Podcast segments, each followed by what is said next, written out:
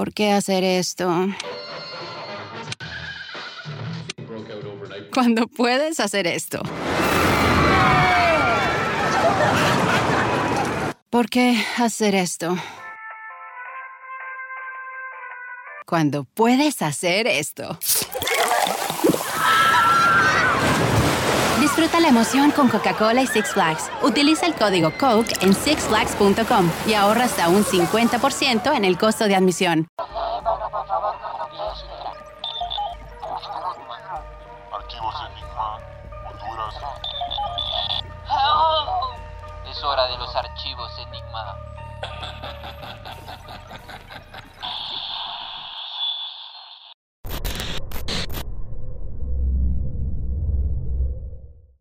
Amigos, bienvenidos una vez más aquí a Archivos Enigma, este podcast enigmático lleno de conspiraciones, aliens y muchas cosas más. ¿Cómo estás Darío con estas informaciones clasificadas?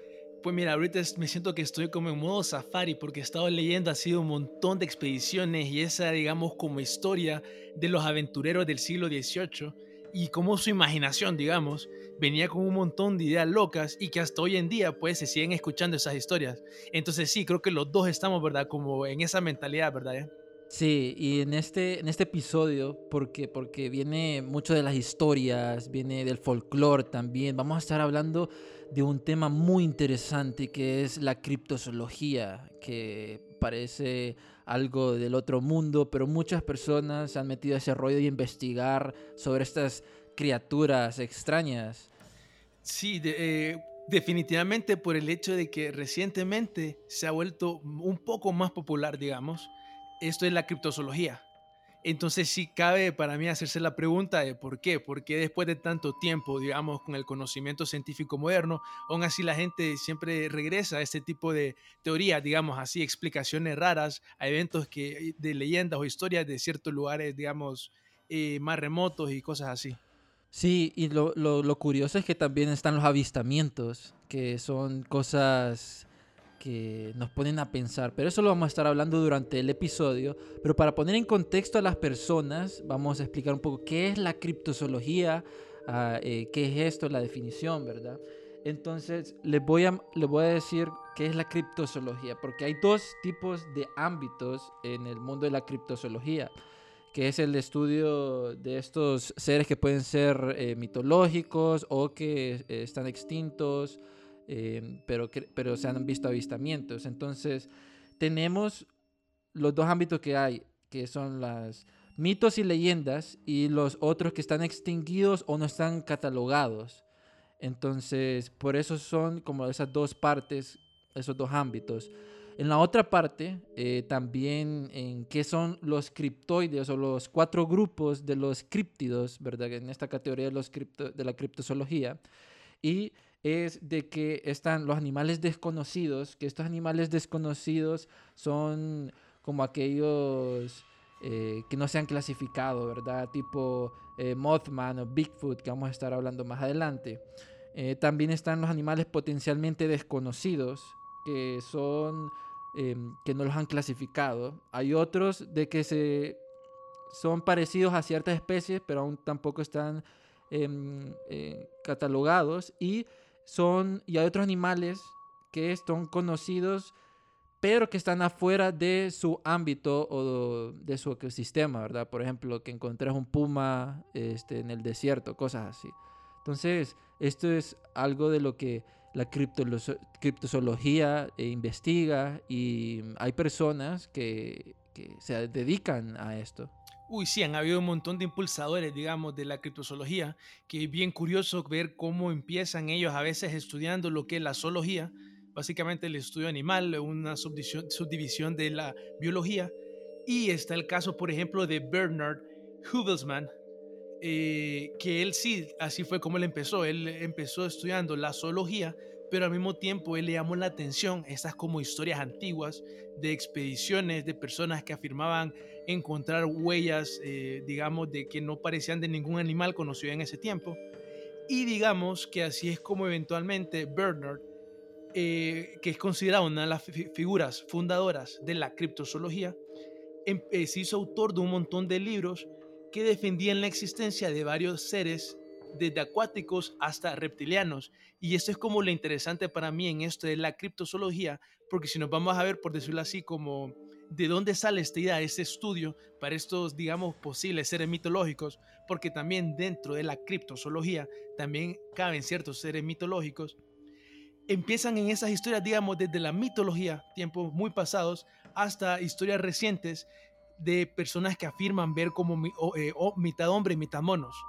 Ya vamos a hablar, por ejemplo, de Pie Grandes, que hay un montón de variaciones de historias así, y que alrededor del mundo tiene un montón de nombres viendo siempre así como las diferentes perspectivas, los críticos de Bernard hablan de cómo la interpretación de la data es engañosa o por lo menos muy oportunista, ya que se basa en poca evidencia y exagera hechos. Y esto a mí me recuerda algo que es bien interesante hacer la conexión con algo que hablamos recientemente, que son las historias de Missing 411. Estamos hablando de las desapariciones extraordinarias en un episodio reciente, ¿verdad, Jan?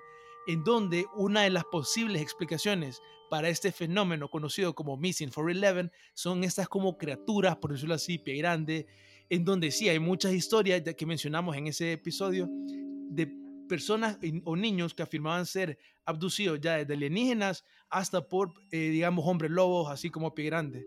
Y por eso es que, digamos, recientemente este estudio, la criptozoología, ha vuelto a estar como, por decirlo así, por lo menos ha crecido en popularidad. Eh, por eso es que es bien interesante ver este como contexto, cómo se empieza a desarrollar la criptozoología y ver cómo hoy en día eh, ciertos impulsadores, ¿verdad?, hacen un montón de cosas para promover la criptozoología, ¿verdad, Ian? Sí, de hecho, eh, de esos temas, muchas personas han como, les ha gustado como meterse al mundo de la criptozoología. Y de hecho hay museos, este, como por ejemplo otro impulsador fue Loren Coleman, que hizo un museo de criptozoología en donde hay un montón de mm, animales, cráneos raros eh, que uno puede ir a, investigar. Y, son esos temas, y muy relacionado con, no solo con Missing 411, sino también con los demás temas que hemos eh, grabado anteriormente. Este, se relacionan bastante como el hombre lobo, vampiros, que los pueden encontrar en episodios anteriores. Y eh, dan ese también como ese folclore eh, también a, las culturas, porque de un acontecimiento las personas empiezan a, contar una historia y salen estos seres mitológicos eh, como el, chupacabra, el Bigfoot, eh, Skinwalker, entre otros, ¿verdad, Dario? Sí, fíjate que eso que está mencionando es bien curioso para mí, por el hecho que mencionar el aspecto del folclore que a mí siempre me gusta es las cosas desde muchas perspectivas, por decir así, el lado que está en contra de algo, que lo está negando, así como el lado que lo está apoyando. Entonces, vos mencionaste algo así, bien importante, que es ver cómo se empiezan a, por decirlo así, a crecer estas historias de ya sea hombre lobo, vampiros, etcétera, y se debe mucho a esto que es el folclore. Básicamente, sin, sin esta, digamos, que estas historias se puedan pasar así, ya sea en boca en boca, muchas de estas historias tal vez no se conocerían.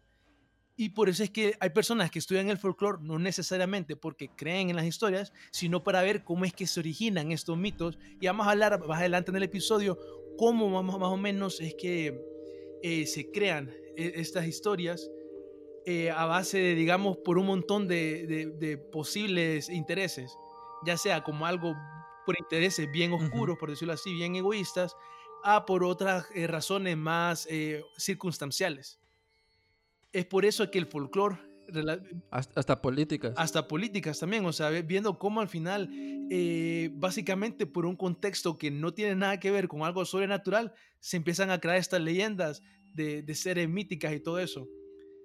Eh, por ejemplo, podemos hablar ¿verdad? de leyendas locales, aquí en esta zona de Centroamérica. Uy, Sí, por ejemplo, aquí en Honduras, eh, bueno, no sé si a los que nos están escuchando en México, en Argentina, eh, han escuchado sobre estas leyendas que me parecen muy interesantes, pero aquí tenemos el come lengua o el sacalengua, ¿verdad? Es, una, una leyenda local donde se parece mucho al chupacabra, pero es, es diferente. Se dice que esta, esta ave es un, ave, le dicen los, los habitantes de me dicen que es una ave grande, que posee eh, como una larga y poderosa eh, cola. Y dicen que sus primeros avistamientos fueron en 1950 en Nakaome. Para los que no conocen, Nakaome es departamento al sur eh, de Honduras.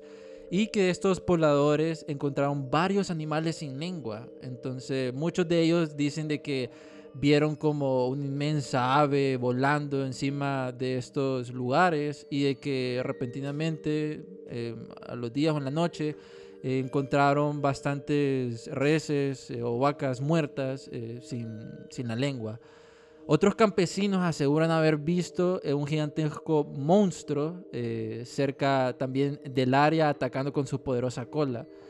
entonces estos se parece también al pájaro león, que es otra leyenda local que es como mitad pájaro, mitad león, con la melena de león y que se vio en Santa Bárbara y que muchos pobladores dicen haberla visto eh, y que si este animal se cruzaba con esas personas lo enloquecía.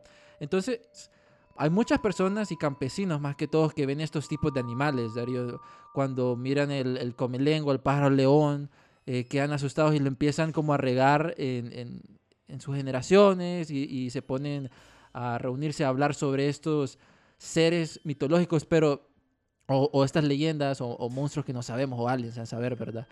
Pero lo curioso aquí es de que no solo aquí en Honduras pasa, ha pasado este tipo de cosas, sino en, Brasil ha pasado, en México ha pasado. Entonces son como acontecimientos similares en diferentes partes de Latinoamérica y el mundo. Entonces no es como que sea un caso aislado. También tenemos este otro caso eh, que se relaciona, puede ser como pariente, que es el del sisimite, ¿verdad, Darío?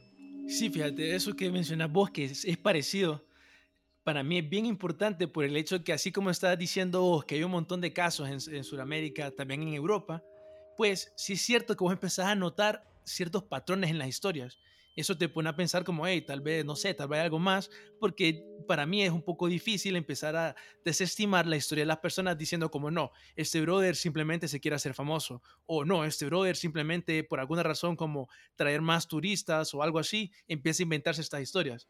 Vos decís cómo esto puede pasar, pero cuando lo empezás a encontrar en, digamos, patrones en diferentes lados del mundo, es curioso para mí por lo menos otra cosa que yo pienso a veces tal vez es que puede haber una explicación mucho más racional, digamos, algún tipo de animal puede hacer eso por alguna razón, quién sabe, y tal vez nosotros los seres humanos por alguna razón, no sé qué opinas vos, porque tal vez el, en esto la criptozoología ha crecido recientemente, si es que tal vez los humanos que queremos creer en cosas paranormales o más bien somos más susceptibles a creer en ese tipo de explicaciones como por ejemplo eso que mencionabas ahí del Sisimite, también una leyenda de aquí en Honduras, también en, en El Salvador se escucha de esta leyenda.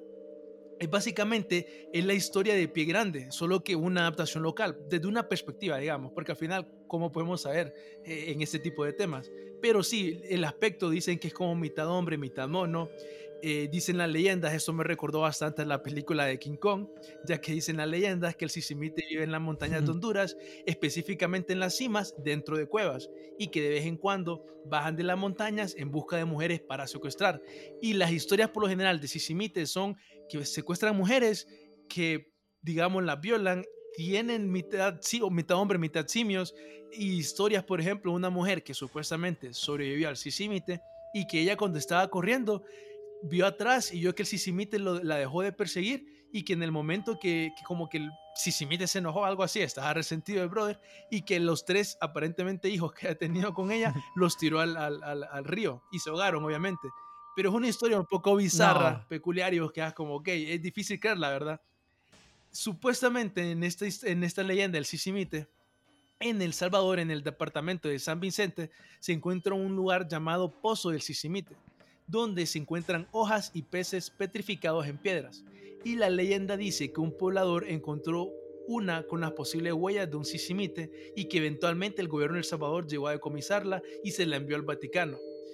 ¿Crees vos, te la pregunta, ¿crees vos que un pueblo podría inventarse una historia como esta de un monstruo para atraer turistas en una generación y tal vez lo que puede pasar es que las otras generaciones que siguen simplemente las creen?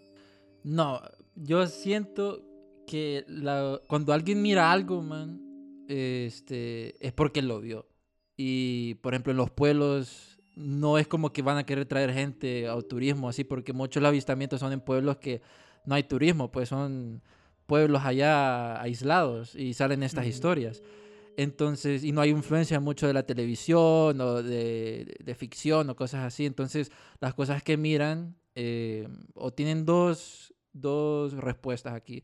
O, es un monstruo extraño a saber, o lo confundieron con un animal, ¿verdad? Que eso puede, que puede pasar. Pero no creo que es para atraer turismos y cosas así. Y además, varias generaciones hasta el son de hoy han visto cosas raras. Sí, totalmente de acuerdo. Siempre la historia con las mismas características se, se, repite, como mencionábamos, alrededor del mundo. Entonces eso tal vez es lo que te puede poner a ver estas historias como con, mmm, quién sabe, tal vez, ¿verdad?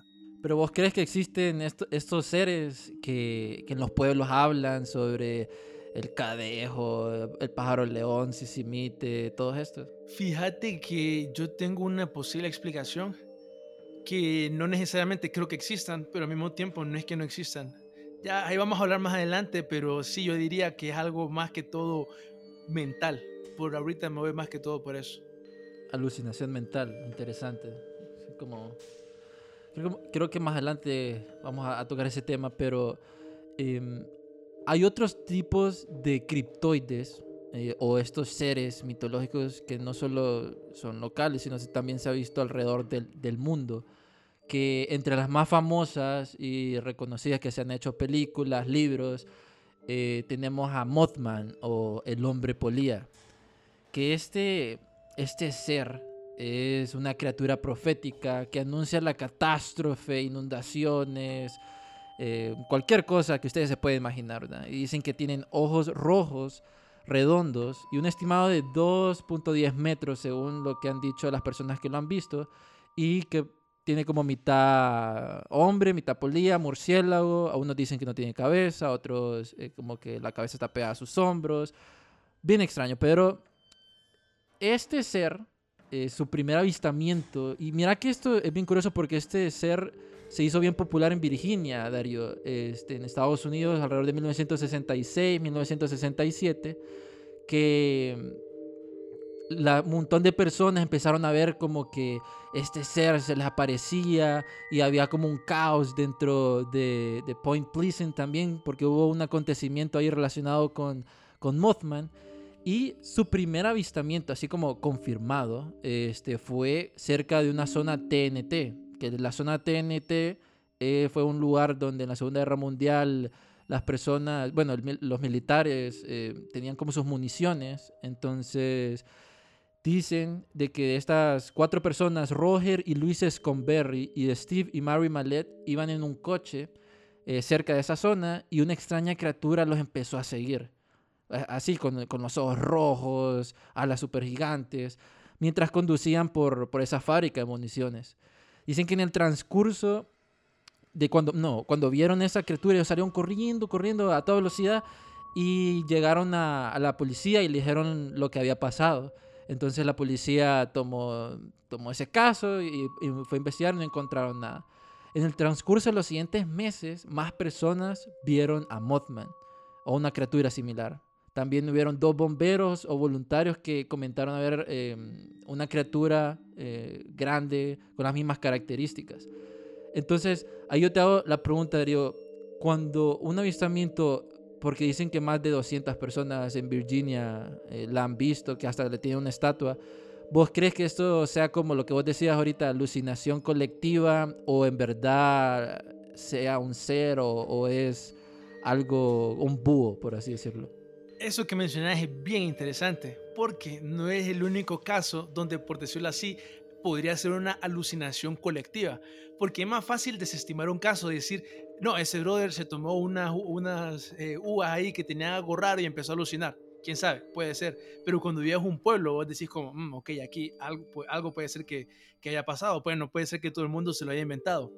En ese caso, si yo te, no te podría decir nada, no podría concluir absolutamente nada, porque sí pienso que hay que ser escéptico, pero al mismo tiempo no pienso que podés desestimar todos los avistamientos de las personas. Y en ese caso, te digo también que aún así pienso que puede ser algo que la gente lo haya, eh, por decirlo así, alucinado y no y como vos decías, como algo de un eh, heraldo de malas noticias, como una señal de algo que malo puede pasar. Eso me parece interesante, como te digo. De- hecho, esa, como decías, como el heraldo de malas noticias, eh, fue por el, un desastre que hubo en Point Pleasant, un puente que murieron como 45 personas y dijeron que habían visto a Mothman volando cerca de ese lugar.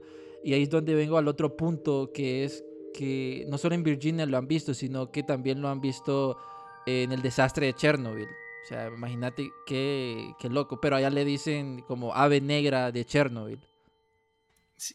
Entonces, esta mm, dicen, dicen los, los que estaban ahí en Chernobyl de que miraron un ave así muy parecida a Mothman y que en esos días empezaron como a moverse cosas dentro de la fábrica, dentro de todo, y después fue el día que miraron a Mothman sobrevolando por ahí y ese día fue el desastre de Chernobyl. Entonces, ¿qué es qué opinas so- sobre esto? Sí, mira, ese aspecto, por ejemplo, de las personas que dicen que estos monstruos, específicamente Mothman, por ejemplo, podría ser un una- un monstruo que trae más noticias o las anuncia, por decirlo así, es bien interesante. Está ese caso de Chernobyl en donde aparentemente pasó algo que yo pensé cuando estaba leyendo esa historia, era el hecho de que hay historias que dicen a veces que los ovnis siempre están relacionados a eventos en donde hay, digamos, como un evento nuclear. Hay historias en donde dicen, por ejemplo, que los alienígenas estaban cerca de bases militares y no permitían de que los militares probaran ciertas armas nucleares. Y hay un montón de historias así, eh, eventualmente. Lo que yo pienso en ese caso puede ser que muchas de estas historias, como por ejemplo Mothman, que le dicen el hombre polilla, me imagino yo porque parece, no sé, un bicho literalmente. Eh, también otras personas que, que afirman ver como tipos reptilianos, pienso yo que en este caso tal vez esa podría ser una explicación. Mucha gente, por ejemplo, no es mente abierta, por decirlo así, al hombre polilla, pero si decís que podría ser un ovni, un alienígena, tal vez la gente más, digamos, más aceptable a que esto podría ser una explicación. No sé qué opina Boyan. Sí, o sea, creo que porque no sé, muchas personas dicen de que puede ser un búho o es un alien o es un experimento fallido del área TNT, pero lo que me intriga más que todo es de que las personas lo confirman, pues, o sea, lo dibujan y todo, y son un montón de personas. Ustedes si van a Virginia, a ese lugar, como Point Pleasant, o sea, es como un héroe, Mothman. Entonces, eso es lo que me extraña a mí, que un montón de personas en un solo lugar lo haya visto. Eh, y que no hayan descubierto qué es, ¿verdad? Que, que haya sido un búho o algo. Por ejemplo, hubo un avistamiento en Chile en 2013, eso es casi reciente, que dice de que en la ciudad de Santiago, Chile, este, un, un, chavo eh, habló al matinal ma mañanero de la Red 6 y dicen de que junto a sus amigos, el 29 de septiembre de 2013, eh, ellos vieron a Mothman eh, como a dos metros, de dos metros y largas alas, sobrevolando el Parque Bustamante en, una, en la comuna de Providencia. Y poco a poco fueron descubriendo eh, más casos de haber asegurado el hombre polía en otras comunas, eh, como Quinta Normal, entre otras. Entonces, eso es lo que me, me, extraña a mí, pues que Mothman también aparece como en un lugar y después desaparece tantos años y vuelve a aparecer en otro lugar. No sé qué, qué crees que, que, sea esto. También como lo que decía, un, un experimento fallido, un alien tipo de chupacabra, que vamos a hablar de eso. Vaya, mira, honestamente a saber, pero por darte esa idea de cómo diría yo que podría funcionar así un ser eh, profético, por decirlo así, de malas noticias o lo que sea, eh, podría ser algo, por ejemplo, eh, yo me acuerdo una vez hablamos de eso, de cómo eh, hay personas que, bueno, eso fue, no recuerdo el nombre del instituto, eso fue en el evento de, era un, es un instituto que básicamente tiene unas computadoras que generan números aleatorios, básicamente con la intención de ver si hay ciertas desviaciones de la, de la, de la, digamos, la proporción de números aleatorios, qué tan frecuentemente o qué tan de, de distribuidos aparecen por decirlo así, si empiezan a, a, comportarse de una manera extraña, uh -huh. ellos básicamente miden eso. Ellos básicamente eh, miran que cuando hay un evento como 9-11, antes de que pase el evento, estos números empezaron a, a cambiar, eh, digamos, la, la, distribución durante el evento y también después del evento. básicamente ellos dicen que esto es evidencia de que la conciencia humana como que puede, ¿me entendés?, percibir este tipo de eventos catastróficos antes de que pasen.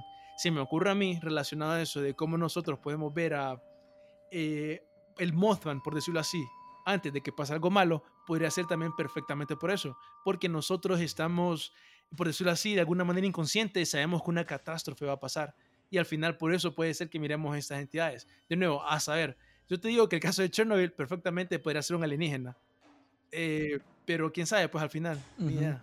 Qué interesante eso, no, no lo había visto, fíjate, así de eso, de los números, de esa, de esa tecnología.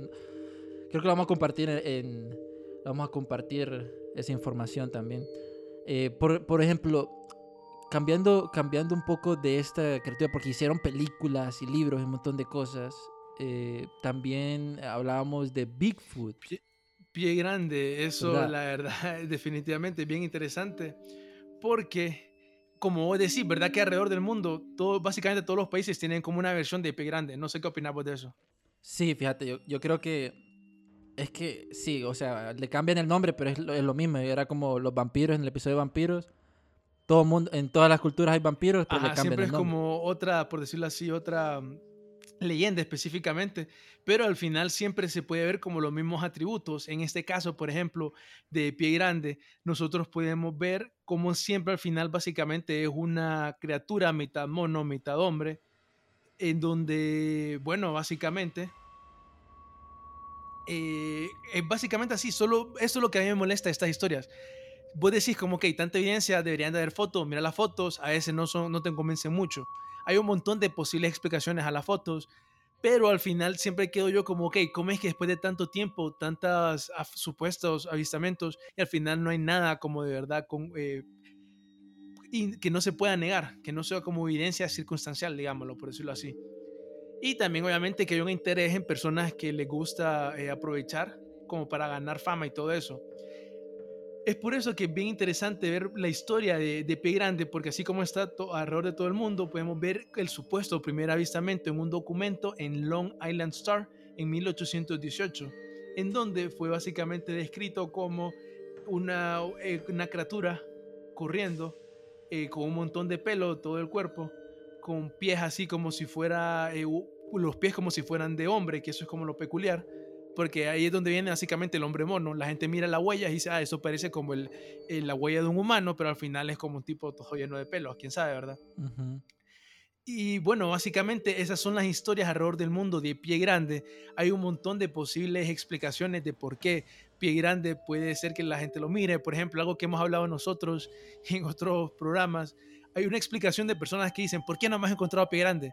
Y una explicación es básicamente la idea de Lovecraft, que hablamos un poco de Lovecraft en un episodio anterior, de cómo básicamente Pie Grande podría ser como una entidad interdimensional o de, de, diferentes dimensiones, entonces que vos no lo vas a ver porque él no quiere, él está en otra dimensión y solo si él quiere estar en una dimensión, pues se, se materializa, por decirlo así, en esa dimensión y por eso es que básicamente no hemos uh -huh. visto esta entidad. En lo personal, me cuesta creerlo, o sea, al final, ¿quién demonios sabe? Pero la razón por la cual me cuesta creerlo es porque yo miro un montón de avistamientos alrededor del mundo. Claro, puede ser que por eso mismo el brother esté, eh, eh, al final nadie lo encuentre porque puede viajar, digamos, súper rápido en, en, alrededor del mundo. Obviamente, la idea es que no solo sería un pie grande, sino serían varios pie grandes. Pero es bien interesante ver cómo si ha habido un interés de, por pie grande, por, digamos, entidades como el FBI. El FBI investigó a pie grande. Más bien, hasta hubo un mapa de Washington State en 1975, en donde Washington State publicó un mapa en un atlas hablando de pie grande. Ellos hablaban también de un supuesto análisis realizado por el FBI de un pelo que aparentemente no pertenecía a un humano ni a ningún animal que ellos conocieran. Lo curioso es que recientemente un investigador que se llama eh, Vault, si no me equivoco, FBI Vault, él hizo una FOIA request de información de documentos desclasificados al gobierno de Estados Unidos de toda la información de, de Pie Grande y supuestamente, asumiendo que el FBI no mintió, pues le dieron todos los documentos de Pie Grande del FBI y pues no encontraron nada. Específicamente ese supuesto eh, examen, análisis de ese pelo, él no lo encontró, entonces digamos que eso eh, desmiente esta noticia. Casualmente la noticia, ya no sé si eh, habrás visto tal vez, que eh, aparentemente el gobierno de los Estados Unidos está abierto, digamos, a la idea de investigar a pie grande. Fíjate que en, e- en esa parte yo había escuchado y relacionado con lo del FBI, este, porque fue Peter Barnman el que mandó una muestra eh, al FBI para investigar, que él decía que era el del pie grande y al final el FBI dijo que era de un venado. Pero lo curioso aquí es que eh, él dijo que nunca le avisaron de nada, pues entonces como que esa declaración ha sido como, sí, fue de un venado, este, eso fue lo que declaramos y mm, desde ese punto, o sea, de aceptar, de, investigar algo raro, es que están abiertos, man. Entonces, más ahorita con todo lo que está pasando, de desclasificación de ovnis, eh, desclasificación de un montón de cosas, entonces lo más seguro, tienen algo, pero vas a ver. Sí, porque vaya, ahorita que mencionas eso los ovnis, por ejemplo, relacionado a Pie Grande, yo me acuerdo de la historia de un niño que, que, que me parece que es la historia del niño que dice que fue secuestrada por su abuela robot. No sé si te recordás la historia cuando estábamos hablando de Missing 411. Y yo me acuerdo que en esa historia habían eh, Sí, sí, sí. aliens y al mismo tiempo él hablaba de cómo habían robots y básicamente como esas criaturas así. Una idea, por ejemplo, para tratar de darle lógica a Pie Grande, tal vez con alienígenas, sería que un alienígena podría básicamente crear a un Pie Grande, ¿verdad? Simplemente modificando el ADN. Y creo que eso ya no suena tan loco para muchas personas. Al mismo tiempo no digo que sea cierto, pero sí es bien curioso, como vos decías, que el hecho que sí han habido investigaciones a este tema, porque por lo menos sí han habido un montón de, digamos, de reportes de que esto sí está pasando. Y pues bueno, por eso es que parece que por lo menos en la Casa de Representantes sí hicieron la iniciativa para presentar eso, investiga posible investigación, digamos, a pie grande. Lo más seguro es que no eh, acabe en nada, pero sí es interesante también ver cómo recientemente, digamos, el mundo se está haciendo más mente abierta a cuestionarse este tipo de cosas. Ya la gente no lo mira con tanto escepticismo y es por un montón de, digamos, razones, como por ejemplo, una es uno de los proyectos que nosotros hablamos hace mucho, que es el proyecto de Montauk, en donde hay un libro que se llama Montauk Project Book, The Montauk Project, perdón, en donde habla de un supuesto psíquico llamado Duncan Cameron, que fue utilizado en varios experimentos en la base de Fuerzas Armadas Montauk, que supuestamente era un, satélite que amplificaban sus poderes psíquicos eh, con esta tecnología y hacían experimentos de visión remota, supuestamente con el tiempo creaban como eh, un montón de experimentos en donde básicamente estaba conectado con el proyecto de Filadelfia. Supuestamente ya al final de la razón por la cual este proyecto Montauk eh, terminó, o por lo menos uno como de los factores importantes por lo cual terminó, fue cuando este brother que estaba trabajando mucho tiempo con este proyecto, como que no pudo controlar al final sus poderes psíquicos y básicamente de su subconsciente, sin su, eh, digamos, eh, él sin querer intencionalmente hacer esto, manifestó a una supuesta criatura que se parecía a un pie grande en la base militar, la cual empezó a destruir todo en la base hasta que se escapó, supuestamente quedando libre. Curiosamente, también en ese libro proporcionan una foto. De nuevo, vos miras como una foto y solo miras como algo, sí, de verdad, se mira que tiene un montón de pelos, pero de lejos como que se está yendo ahí. Esa es la historia. Yo sé que suena demasiado loca, al final cada quien cree lo que quiere, pero por eso este tipo de información que al final, si hubo, si salieron, digamos, personas así hablando de, de experimentos de Montauk Project y todo eso, es cuando la gente empieza como a cuestionarse y a ser más mente abierta a este tipo de, de historias y este tipo de cosas, que para mí eso es como bastante interesante por muchas razones.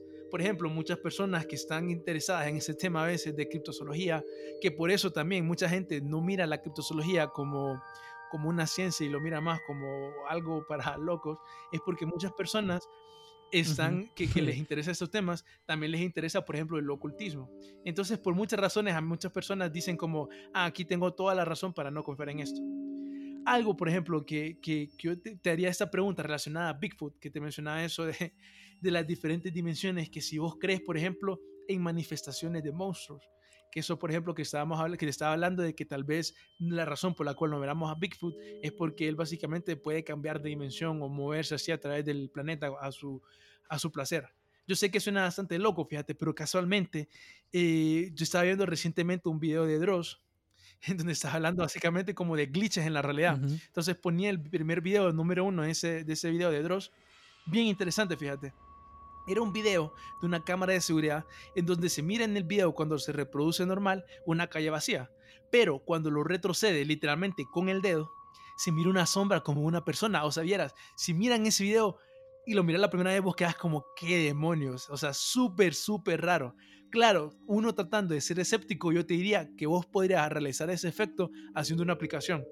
O sea, que no sea como un reproductor de, normal de videos, sino que el brother hizo una aplicación en donde reproduce el video y le está la calle normal. Y cuando él lo empieza a arrastrar con el dedo, se mira la, la sombra. Sí. Yo sé que suena loco, puede ser que no lo haya hecho. O sea, al final solo es como una pregunta libre. Pues, quién sabe, si vos mirarías este video, vos tal vez querías como, ah, quién sabe, puede ser que tal vez así es como funcionen estas entidades, estos monstruos. Y por eso es que al final nadie los puede ver. Puede ser que vos hayas estado en un bosque y hayas tenido, por ejemplo, a pie grande al lado tuyo. Qué loco, ¿verdad? Sí, en esa parte como que está en otra dimensión o los glitches, yo pienso que sí puede ser cierto porque me ha pasado, bueno, no me ha pasado a mí, sino he visto personas, eh, una vez me encontré con una persona de que encontró un portal dimensional y que ese portal dimensional lo estaba succionando eh, a esa dimensión y que ella se agarró con todas las fuerzas de, una, de, un poste que ve ahí para, no entrar. Entonces son como también cosas así raras que pasan, como por ejemplo, vos ves que va pasando algo y desaparece y no... Y no... Hay, hay un video de un carro que la policía lo, está, lo estaba correteando el carro y llegó como a un lugar que estaban la- las, las, como la cerca cerrada y en la, en el- la camarita de la policía se miraba que el carro tras- lo traspasó y como que desapareció. Entonces son como esos glitches, pueden- puede ser, o igual como el, como el tema del chupacabra, que, que dicen de que es creado por los aliens, a saber si el pie grande es como un mensajero o algo de, de otra dimensión alienígena y que Por, aparece y por sale ejemplo, por algo que a mí me parece curioso ahorita con eso, eso que te mencionaba de la supuesta, por decirlo así, bill, una ley que quieren pasar en el Congreso de Estados Unidos, que literalmente la, la- la, eh, el representante Humphrey la presentó en la Casa de Representantes el 21 de enero de 2021. Ahorita que estabas hablando, por ejemplo, de eso, me recordó que una posible, como mencionamos, una posible explicación de Bigfoot de pie grande podría ser tal vez los alienígenas. Me o sea, obviamente estamos inventando aquí, pero me llama la atención el hecho de que sabemos que dentro, supuestamente, como dentro de ciento y pico días, va a salir una, una, una información sobre los ovnis, así a la fuerza, que eso fue, fue una de las, de las últimas cosas que pasó en el gobierno de Donald Trump. Entonces, no sé, imagínate que, que miro que pasa este, esta ley para investigar Bigfoot y que al mismo tiempo está como esa posible desclasificación alienígena. Quién sabe, tal vez las dos cosas están conectadas, ¿verdad? Que por cierto es en la ciudad de, de Oklahoma. Ujú. Sí, puede ser de eh, una conexión. Y hablando de alienígenas, eh, Darío, está el, este, el tema del chupacabras, que es otro, otra cosa de que también lo han investigado, eh, han sacado conclusiones científicas de que es el chupacabras. Pero lo curioso es de que el origen de chupacabras, este, dicen de que, bueno, originalmente se hizo muy popular en Puerto Rico en ese avistamiento eh, que hubo como 200 casos que miraron eh, del chupacabras, pero gente dice que el chupacabras viene mucho más atrás, mucho más atrás y que es un ser mitológico, otras cosas. Pero hablando de eso de Puerto Rico, eh, dicen de que este ser, este chupacabra es como un ser que solo succiona sangre a las cabras, a los animales, es, tiene un olor bien feo. eh, tiene colmillos. Hay un montón de descripciones eh, variantes, pero algunas tienen como, como, como que son bien similares, ¿verdad? Entonces en Puerto Rico, ahí en 1925 creo que fue, el- este, estos casos se hicieron bien populares. Después el chupacabra se hizo bien popular en todo, eh, en toda Latinoamérica, en todo el mundo. Que el chupacabra se parece a lo que estamos hablando del come lenguas, ¿verdad? Que no encontraban, eh, no encontraban como eh, indicios que haya sido animal que los haya despedazado a las cabras. Eh, esto también me acuerda mucho a un suceso en el Skinwalker Ranch, de donde encontraron cabras como que si los cortaron con láser y que no tenía y que todas sus tripas estaban afuera, pero que había una incisión tipo láser. Entonces ahí es donde donde de tantos avistamientos, tantos ataques, eh, porque hay evidencia de, de estos animales, viene esa creencia, ¿verdad? De que este ser este, se puede teletransportar o es un, alienígena. En el caso del chupacabras, eh, además de los tantos avistamientos que hay, muchas personas eh, han investigado este tema y dicen que la explicación científica del chupacabras es de que se cree que son perros con sarna o lobos eh, híbridos con co- coyotes, con sarna, con alguna enfermedad, que por eso es que no tienen piel, eh, son bien flacos, eh, por eso la gente los, los mira de esa forma. Hubo un autor, Benjamin Radford, y el biólogo Connor concluyeron de esa forma que en Puerto Rico, bueno, más Benjamin eh, Radford, bueno, los dos concluyeron de que eran perros o lobos de lo que pasaba del, del tema del chupacabras. También se dice que en Puerto Rico eran macacos, eh, locos que ellos matan por placer y que eh, una vez que los mordían, el animal se desangraba por dentro y que por eso no tenían sangre, eran como que les hubieran chupado la sangre. Eso es lo que, lo que, se, lo que se mueve, ¿verdad? Creo que hace poco un- unos acontecimientos aquí en Honduras o allá en Chile, no me acuerdo, del chupacabras, pero es algo muy famoso en Latinoamérica que muchas personas dicen que lo han visto, otros dicen que lo han matado. Este, hubo un caso que eh, agarraron un, tipo de chupacabra ahí y miraron que era la combinación de un lobo y un coyote en Estados Unidos. No me acuerdo la fecha. Pero aquí viene lo loco, Darío. El chupacabras, y relacionándolo con Bigfoot y estos alienígenas, la teoría loca que se maneja este, de un ufólogo, de un ufólogo que, le, que estuvo hablando, no me acuerdo, que se llama Jaime, creo que se llama, no es Jaime Maussan, es otro, pero estaba diciendo que el chupacabras es como un recolector de sangre para los grises y, lo- y los dracos. O sea, en el sentido de que, mira, la teoría viene así. Se crea el chupacabras para recolectar sangre de animales porque los, los humanos no les sirven para hacer eh, investigaciones genéticas de los grises y los dracos eh, para, para sus investigaciones. Y es que supuestamente el gobierno de Estados Unidos, este, antes del acontecimiento de Roswell, ellos sabían eh, sobre esto, hicieron un pacto para que los seres pudieran raptar personas, hacer experimentos con los animales y todo a cambio de tecnología. Esa es como una teoría loca de los chupacabras. Lo otro es de que este chupacabra este, se parece a un animal, a un perro, porque los grises o los alienígenas, eh, en el documento que leí, em, tenía que ser algo muy parecido a los animales que estaban en la tierra. Por ejemplo, un perro, ¿verdad? Corría rápido, pero un zancudo chupaba la sangre. Entonces, como que hicieron un mix ahí todo súper raro para recolectar eh, ese tipo de sangre. No sé, ¿qué opinas de, de, de esto? Básicamente, teoría. el chupacabras es el mandadero, los grises y los dracos. Pues mira, la verdad podría ser. Definitivamente, porque sí, así como mencionábamos, pues, ¿por qué existen estas criaturas? Tal vez si existe- existiesen, ¿verdad? ¿Quién sabe? Pero definitivamente es una explicación que podría ser plausible por el hecho de que definitivamente sí se cree que si los alienígenas pueden viajar hasta aquí, definitivamente podrían crear una criatura como el chupacabras. Tal vez lo que yo dudaría más que todo de esa teoría es el fin. Eso de investigación genética, eh, yo diría que perfectamente no ocupan una criatura para eso. Pero quién sabe, tal vez fue una criatura y le hicieron y la criatura se les escapó de las manos. O tal vez por otras razones, inclusive más malignas, tienen al chupacabras haciendo ese tipo de cosas. Quién sabe. Pero sí es bien interesante esa teoría, fíjate. Sí, de hecho hay como ejemplos de que dicen de que este, puede ser por humanos o un montón de cosas así bien extrañas, pero mm, aún te deja pensando, ¿verdad? De que si en verdad son los perros con sarna o los coyotes o es una criatura, como dicen lo- los del pueblo, que es alienígena de otra dimensión. Y hablando de criaturas que, que la gente no sabe qué ondas, es- están las sirenas, o sea, las famosas sirenas. Las sirenas, ajá, más mitológicas, pero lo curioso es de que estes- estos seres este, han venido cambiando, porque al principio eran, los describían como seres con rostro y rostro de mujer y cuerpo de, pe- de ave.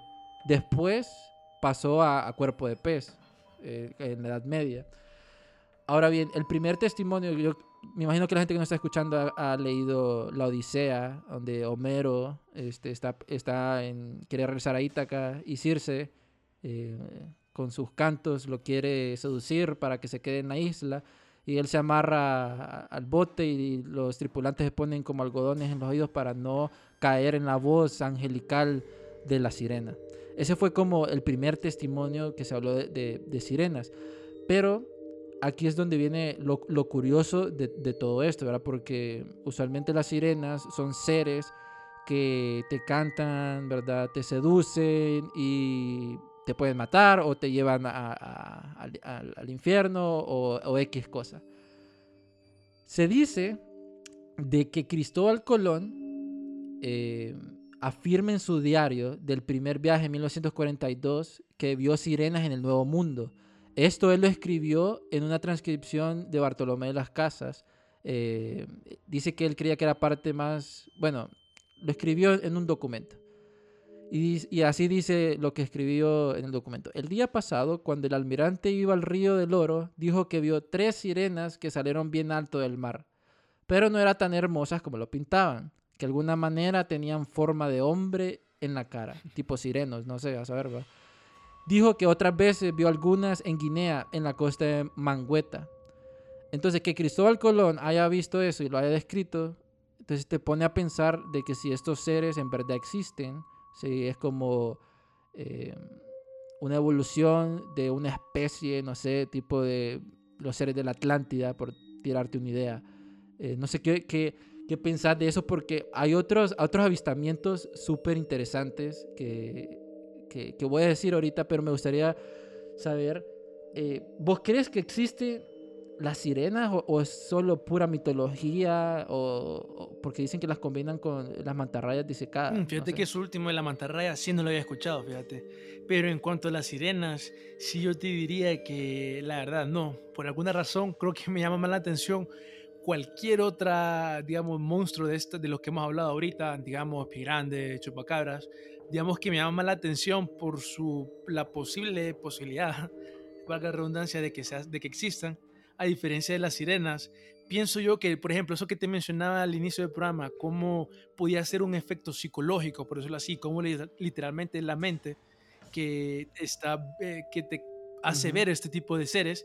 Imagínate cómo al final un pirata pasa mucho tiempo en alta mar, pasa, vos sabes cómo se puede sufrir en ese tiempo y todo eso, pues para mí tiene sentido que en esas eh, circunstancias esté más eh, susceptible a tener estas alucinaciones y por ende estas historias eh, eh, sucedan. Pues no sé qué opinas vos de eso. Y algo que añadiría yo, por ejemplo, es que también tendrás que creer en Atlantis primero. Y quién sabe si, si Atlantis existió. Sí. Sí, pero, pero sí, también, ¿verdad?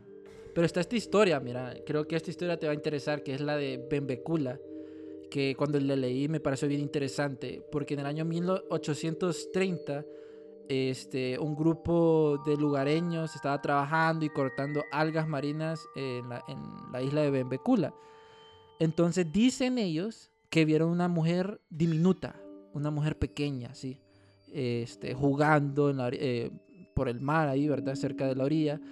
Y ellos creyeron que era alguien que estaba en peligro, entonces la fueron a buscar, entonces la querían atrapar, pero ella ágilmente los evadió y salió nadando. Pero una niña le tiró una piedra en la cabeza. Buena esa niña tirando piedras. Porque, este, tiempo después, días después, este, encontraron su cuerpo en un lugar llamado Cool Bay. Entonces, ellos lo describen así como que era una mujer, mitad mujer, mitad salmón, que de hecho el sheriff y muchas personas eh, eh, se lo llevaron a, este sheriff. Y efectivamente ellos creyeron, y no sé si al son de hoy, son de hoy creen, ¿verdad? Que eso, ella fue una verdadera sirena. Porque después de eso, al decir que fue una sirena y todo, la enterraron. Pero el rollo es que no saben, no le pusieron una lápida ni nada. Entonces, eh, mucha gente anda diciendo de que si va a esos lugares va a encontrar a la sirena o el ataúd de la sirena. Entonces, esa es una historia que, que los lugareños de ese lugar eh, cuentan, ¿verdad? Y dicen que existieron las sirenas y que eran muy comunes en ese tiempo. Qué, qué raro, fíjate, esa historia. Bueno, porque al final ahí decimos que ya no solo es una persona, ya estamos hablando que, que varias personas están, ajá, están dando un testimonio. Entonces ahí es cuando sí. yo pienso que es más difícil simplemente desestimar pues, el, eh, el- la, la historia. Interesante, fíjate, no la conocía. Pero hay otros tipos de historia que lo hablamos como el, el Skinwalker, que es muy relacionado a, a otros episodios que hemos hablado, que ese ser, o sea, ese ser, la gente dice que lo ha visto y se ha puesto blanca al verlo. Entonces, e- ese, ese, esa es una historia que, que vale la pena que la gente escuche. Sí, fíjate, porque ahorita Skinwalker, yo diría que todo esto que estamos hablando de criptozoología, el Skinwalker es lo que más se está investigando, por decirlo así, de lo que más se está hablando. Por ejemplo, hay una página que es conocida que se llama 4chan, hay una board, una página ahí, por decirlo así, una sección de la página que es paranormal. Y fíjate que un montón de historias están saliendo así. O sea, obviamente de esa página vos tenés que ser escéptico. No digo que crean esta historia. Estoy hablando de por qué está creciendo en popularidad esto. Pues están saliendo un montón de historias en esa página en donde están hablando cómo vos podés ir a un, específicamente a ciertos bosques de Estados Unidos a tratar de encontrar uno de estos seres, Skinwalker. Y fíjate que las historias son tan raras como por ejemplo estaba leyendo yo una vez cómo tenés que hacer básicamente un ritual para protegerte y que no te mate el Skinwalker. Y era algo como básicamente tenías que crear un ¿Qué perímetro así como con, tenías que hacer símbolos, tenías que poner como eh, cuerdas y vos tenías que caminar en ese como laberinto que estabas creando de cierta manera y si no lo caminabas de cierta manera decían que te ibas a morir. Entonces yo estaba leyéndole esta historia, ¿verdad? Que hay, variaciones, estoy hablando como la, el, el prototipo de la historia y un montón de variaciones de cómo se basa. Entonces esta persona después de hacer todo el supuesto rito se queda a dormir en el lugar y él dice que le escuchaba como que lo estaban observando, que él miraba como una cierta silueta eh, hacia lo lejos y todo eso. Entonces es bien interesante esto del Skinwalker porque ya como para concluir este montón de temas que estamos hablando, pienso yo que para mí lo más interesante es como esto que se ha encontrado el Skinwalker, porque una explicación creo yo que no hemos hablado ahorita de cómo podría ser que estos seres estén eh, creando, eh, que bueno, los Skinwalker en realidad hay un montón de teorías cómo es que se crean, pero una de esas teorías que se maneja bastante es que tiene que ver con la magia y con cosas, digamos, relacionadas así, eh, como por decirlo así, eh, psicomagia dirían algunos. Por ejemplo, el término Skinwalker eh, literalmente significa caminante de piel. Eh, y viene el término, viene una palabra que en nativo americano significaba es, eh, caminante en cuatro patas, algo así. El término moderno para describir el fenómeno antiguo de leyenda, básicamente lo que estamos hablando antes nosotros de pie grande, que no es en realidad, el pie grande es como el nombre eh, moderno, pero está el Wendigo, el nombre Wendigo, en, en- en culturas, por ejemplo, como la del Alcolquín, y tiene un montón de nombres en diferentes, eh, eh, ¿cómo se llama?, lugares, regiones, como por ejemplo aquí también podríamos decir que el Sisimite podría ser uno, y vos podés como empezar a jugar con esta idea de cómo afinar este del cambiante de piel, eh, básicamente como la podría ser la explicación a este montón de fenómenos, como por ejemplo, ¿por qué? Aquí está la leyenda, por ejemplo, maya de los nahuales, que eran ciertos magos que se podían cambiar de forma. Entonces, de nuevo, esta es como la idea básica de los Skinwalker Sí. que podría explicar al final el montón de seres de la criptozoología. Pues, eh, así como mencionaba, eh, se creía que un chamán, por ejemplo, podría utilizar magia negra y se iba a convertir en uno. Algunos piensan que vos te convertías en un skinwalker, por ejemplo, cuando rompías un tabú como increíble, por ejemplo, el canibalismo. Y por ahí van las historias, ¿verdad? Podría ser que te hayan hecho magia, Ujú. quién sabe, podés como expandirlos a que, a que en realidad son de los alienígenas, quién sabe al final. Hay un montón de historias así que tratan como de darle una explicación a, a, a Skinwalker. Y es por esto de, por ejemplo, una de las historias más, más conocidas, digamos, es del bioquímico Colm Keller, que vio una gran figura humanoide encaramada en un árbol. En su libro Hunt for the Skinwalker, la criatura estaba a 20 pies del cielo ya, y a unos 50 pies de distancia. Keller escribió que la gran criatura yacía inmóvil casi eh, en el árbol. El único indicio de la presencia de la bestia, dice él, después de todo, era que la luz amarilla de sus ojos, que no parpadeaban por mientras lo miraban fijamente a él, y él con la luz del, supuestamente del carro. Keller disparó supuestamente contra el Skinwalker con un rifle y esto yo sin, sin que se muriera ni nada, y dejó marcas de garras y huellas en el suelo. Keller describió la evidencia como signos de un ave de presa, tal vez como una huella eh, de rapas, pero enorme y desde la profundidad de la huella de una criatura muy pesada. Y básicamente ahí podemos ver cómo eh, el Skinwalker eh, podría como a, a, a contener este montón de seres. Ya podría ser el hombre polilla, podría ser pie grande y todo este montón de variaciones. eh, podría incluir, por ejemplo, los hombres lobo también. Este montón de transformaciones.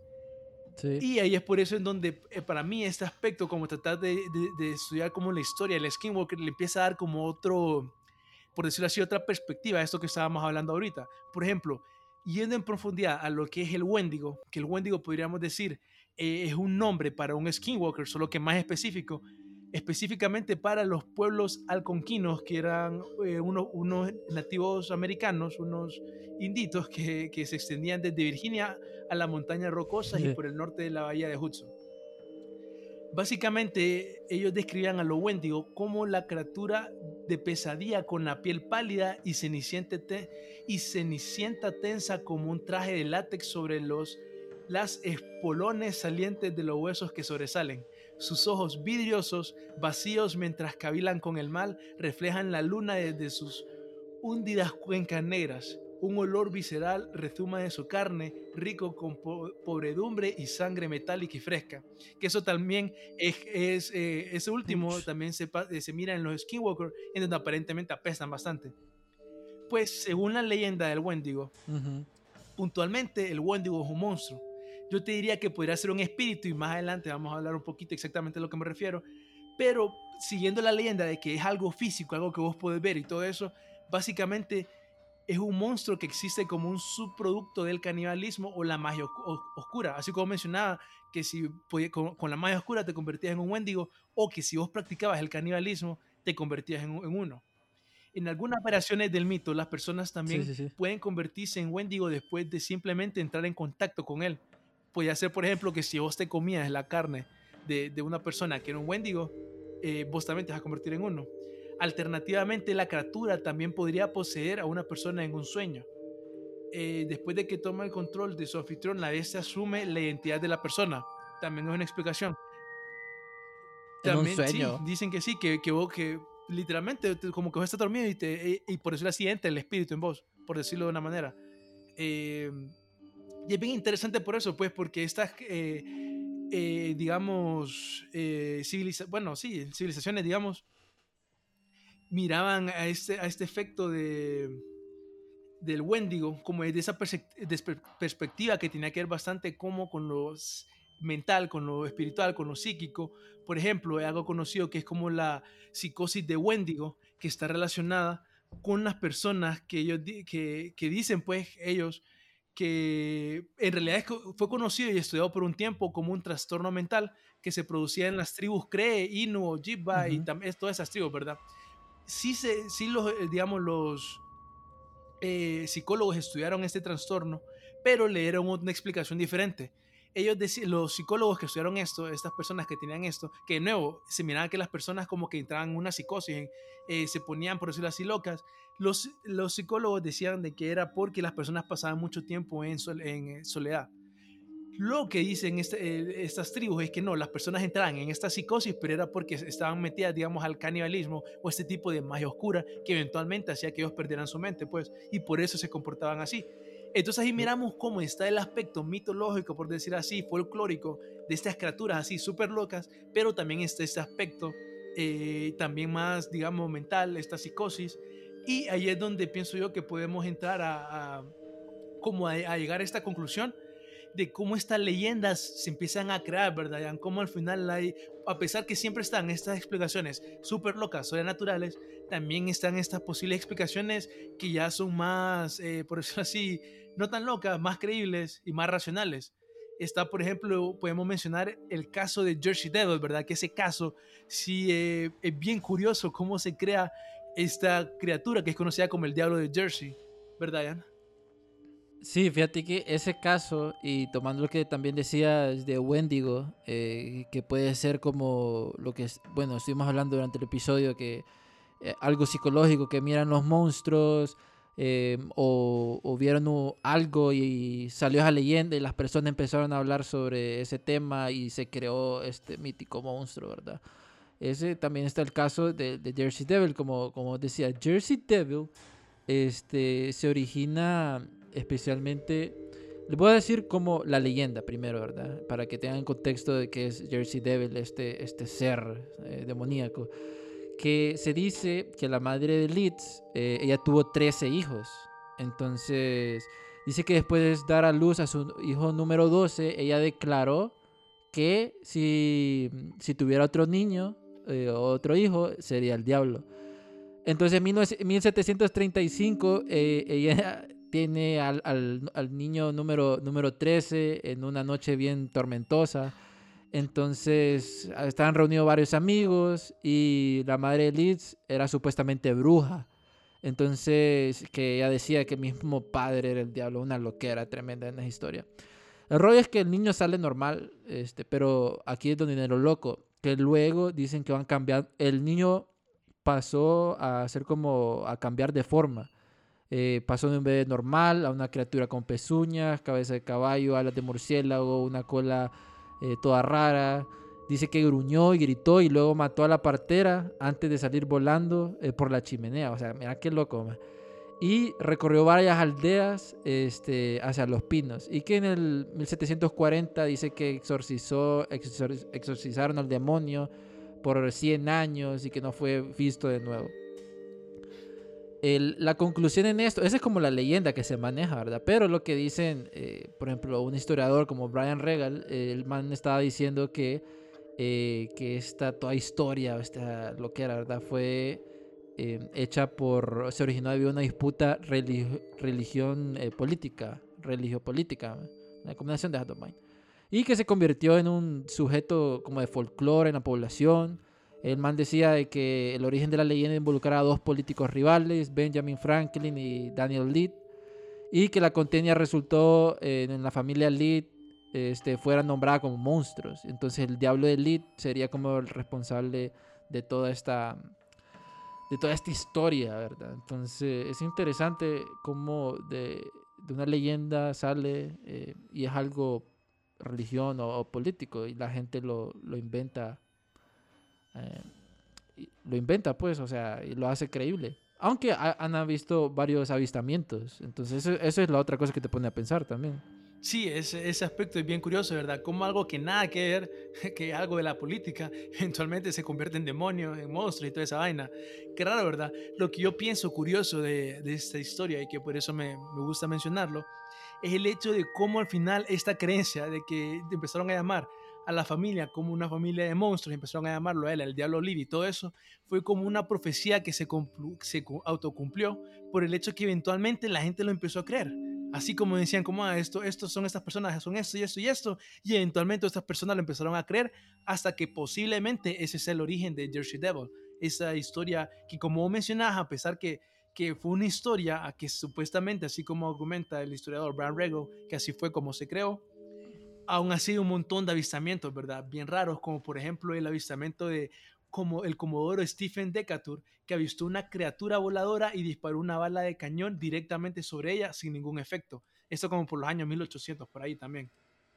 Sí, o sea, ese, ese caso, o sea, eh, por ejemplo, ese fue un caso, ¿verdad? Otro avistamiento también para añadir a lo que estabas diciendo era el de Joseph Bonaparte, el hermano mayor de Napoleón, que dice que vio al al diablo de Jersey mientras cazaba en su finca eh, alrededor de 1820 en Bordentown. Entonces, hay bastantes avistamientos eh, de, este, de este ser que si nos quedamos no vamos a completarlos todos, pero se lo vamos a seguir compartiendo eh, más adelante. Ahora, ahora bien, este, ¿qué opinas esto sobre el, hay un médico sociólogo, Darío, ¿cómo se llama? Ah, Robert E. Bartolomeo. Y el, ah, y el autor Peter eh, Hazard, que eso es bien interesante, estábamos hablando del diablo de, de, Jersey y aparentemente en 1909, fíjate, una, como por decirlo así, algo que mencionamos antes del programa, un avistamiento masivo de esta supuesta entidad, eso lo hace más curioso, porque hasta literalmente dejaron de ir a la escuela a los niños, o sea, un montón de avistamientos en Jersey en ese periodo. Pues estos sociólogos y este autor básicamente hablan de cómo la serie de avistamientos pudo haber sido igual, así como mencionaba, una autoprofecía que se cumplió, porque básicamente ellos decían cómo esto fue más que todo histeria masiva. La gente está en un estado de miedo y por ende todo lo que miran como que lo empiezan a asociar con eso. Ese es como el, el- cómo funciona la mente y por ende así, así es como se eh, pudo haber pasado esta como eh, histeria masiva. Y esto es bien interesante porque para concluir, creo al final, con este montón de temas locos que hemos estado hablando, creo que podríamos hablar cómo al final este montón de seres podrían ser literalmente creados por la mente.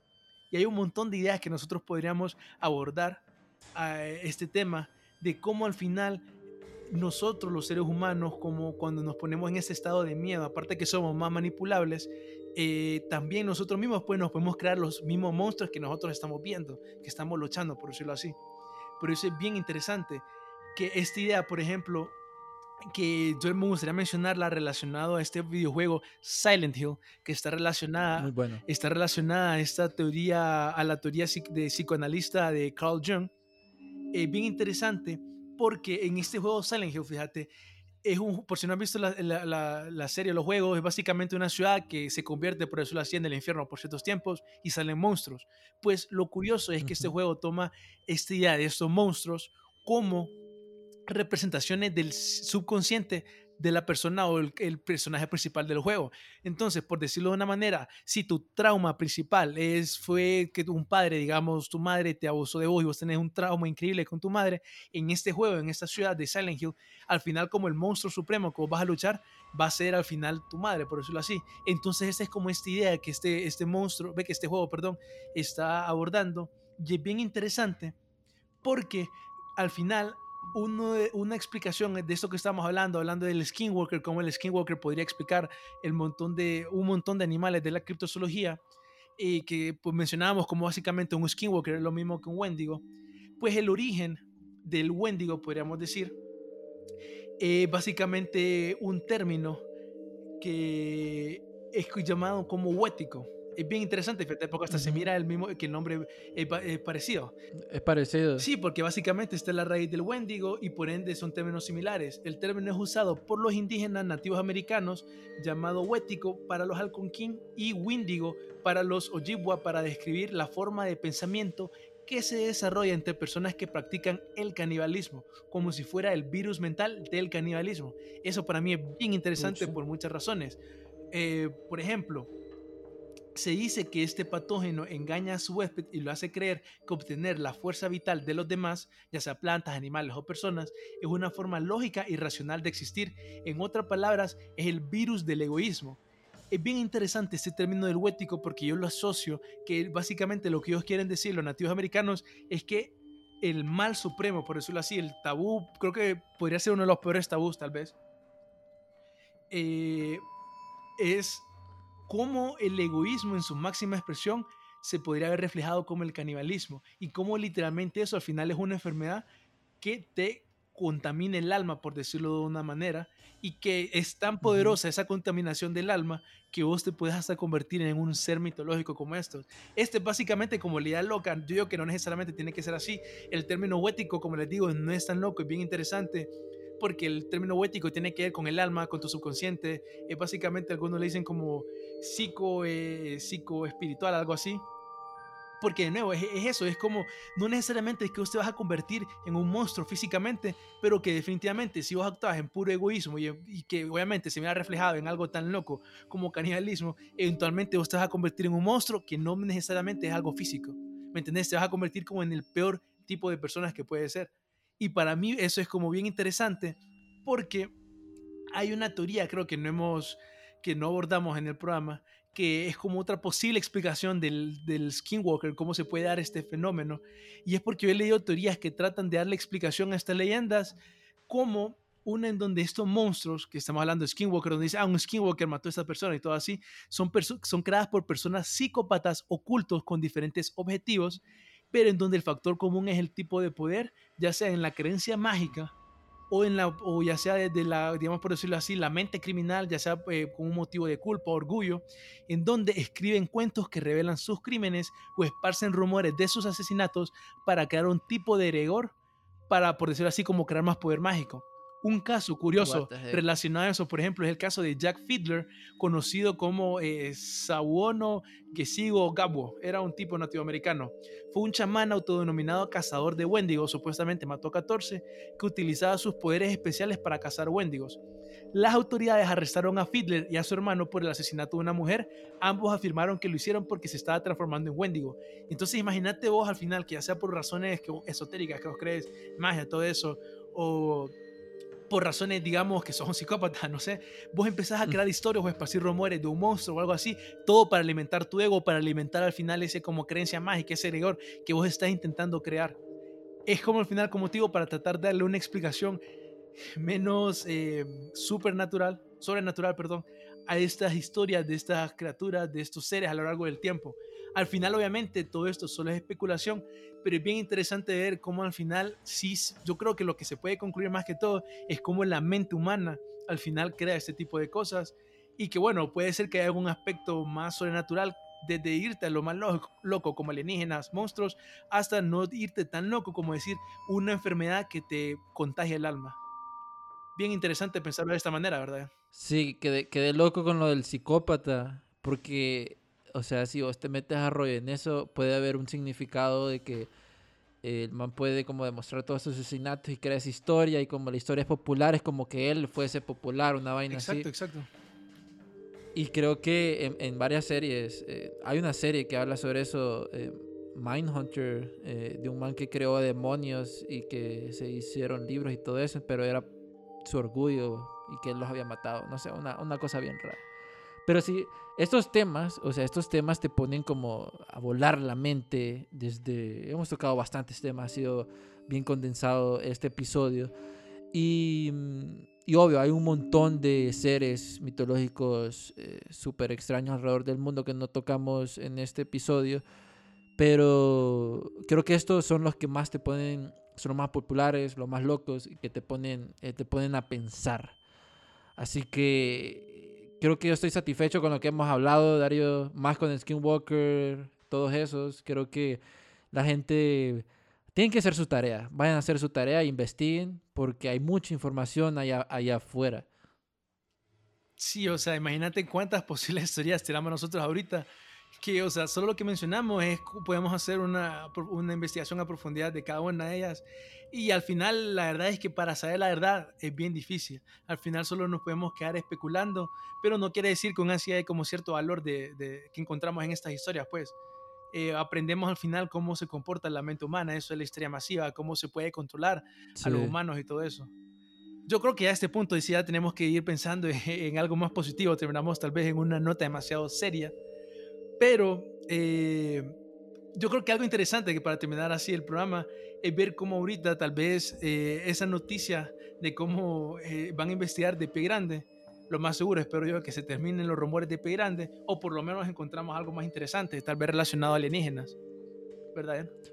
Sí, oja- ojalá que encuentren algo ahí y desclasifiquen un montón de cosas eh, relacionadas con Pie Grande, aliens y todo. Me gustaría, me gustaría que el Vaticano desclasificara un montón de cosas. A ver qué, qué es, qué rayos pasa, qué pasa ahí. Pero vamos a estar en la espera. Uy, pero espera ser larga porque para que el Vaticano decida sacar las cosas. Sí, pero creo que ese para otro episodio podemos ir investigando más de, de estos seres o más de cosas enigmáticas. Y para cerrar el programa, amigos, recuerden de que si quieren saber más de cosas enigmáticas, más cosas conspiranoicas, nos pueden seguir en nuestras redes sociales como Archivos Enigma, donde encontrarán varios archivos cl- desclasificados, cosas raras. Y recuerden, hay un montón de episodios abajo de estos que ustedes se pueden entretener, entretener bastante. Definitivamente, siempre, mira, ahorita los últimos, bueno, pueden ver en los, en los episodios pasados cómo un montón de estos temas se conectan. Por ejemplo, eh, Missing 411 se conecta bastante con lo que hablamos hoy. Entonces, son como posibles explicaciones, digamos, a este tipo de fenómenos. Exacto, amigos. Entonces, si están curiosos, vayan a ver esos episodios. Y por nuestra parte, nos despedimos aquí y esperemos que les haya gustado este episodio criptozoológico lleno de enigmas, conspiraciones. Así que Nos vemos a, a la próxima, amigos enigmáticos. Hasta la próxima. Es hora de los archivos Enigma.